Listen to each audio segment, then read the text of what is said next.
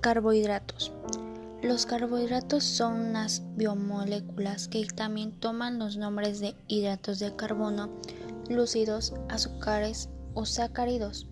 Aunque los dos primeros nombres, los más comunes y empleados, no son del todo precisos, ya que no se tratan estrictamente de átomos de carbono hidratados, pero los intentos por sustituir estos términos por otros más precisos no han tenido éxito.